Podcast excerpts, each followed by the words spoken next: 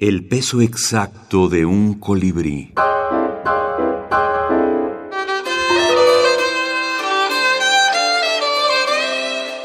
Quetanaba Gómez.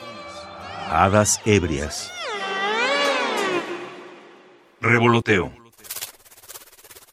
Entró por la ventana y empezó a dar vueltas alrededor de los dos escritores. Zim, zum, zam. Wilhelm y Jacob Grimm estaban a un paso de terminar sus cuentos infantiles y del hogar, y el animalillo aquel no les permitía la concentración. Zum, zam, zim, insistía el insecto. Con el rabillo del ojo, Jacob lo distinguió un poco más grande que las moscas alemanas, rechonchas a causa de tanta salchicha. Moscardón o abejorro, qué lata, pensó.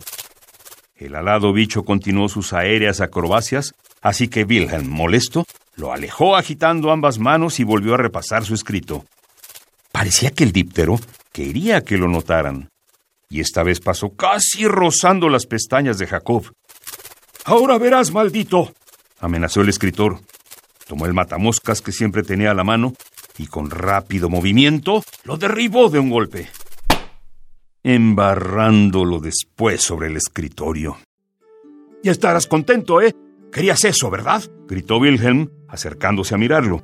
Y sí que lo miró. Atónito, observó el pequeño cadáver y corrió en busca de una lupa de aumento. Acongojados, los hermanos Grimm comprobaron que los despojos no correspondían a un moscardón, ni abejorro ni mosca, sino a una hada diminuta.